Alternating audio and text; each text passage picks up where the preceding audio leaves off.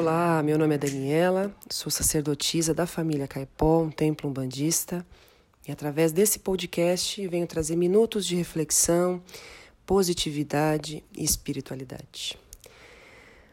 Hoje eu estava aqui pensando na diferença entre ser e ter.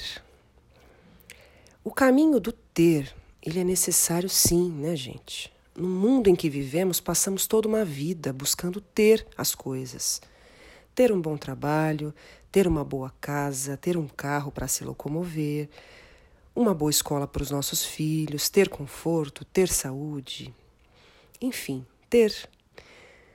Aqui eu estou falando do ter relacionado às posses e a todo o movimento pessoal que a gente precisa fazer para ter as coisas. Só que o ter caminhando sozinho, ele é raso. Daí a gente entra na questão do ser. Quando eu falo de ser, eu estou falando de essência. Quem sou eu? Quem é você? O ser é a nossa identidade, gente. São os nossos valores mais profundos. O ser é a minha verdade, a sua verdade. Então, para que o nosso ter perdure, ele precisa vir depois do ser. Por exemplo, para que eu possa ter saúde, eu preciso ser saudável, eu preciso que os meus hábitos sejam saudáveis.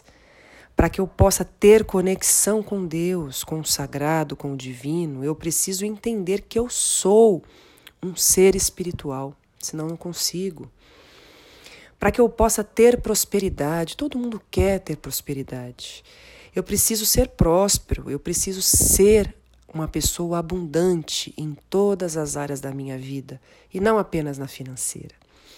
Então, gente, o caminho saudável para se viver é primeiro ser para depois ter. Mas por quê?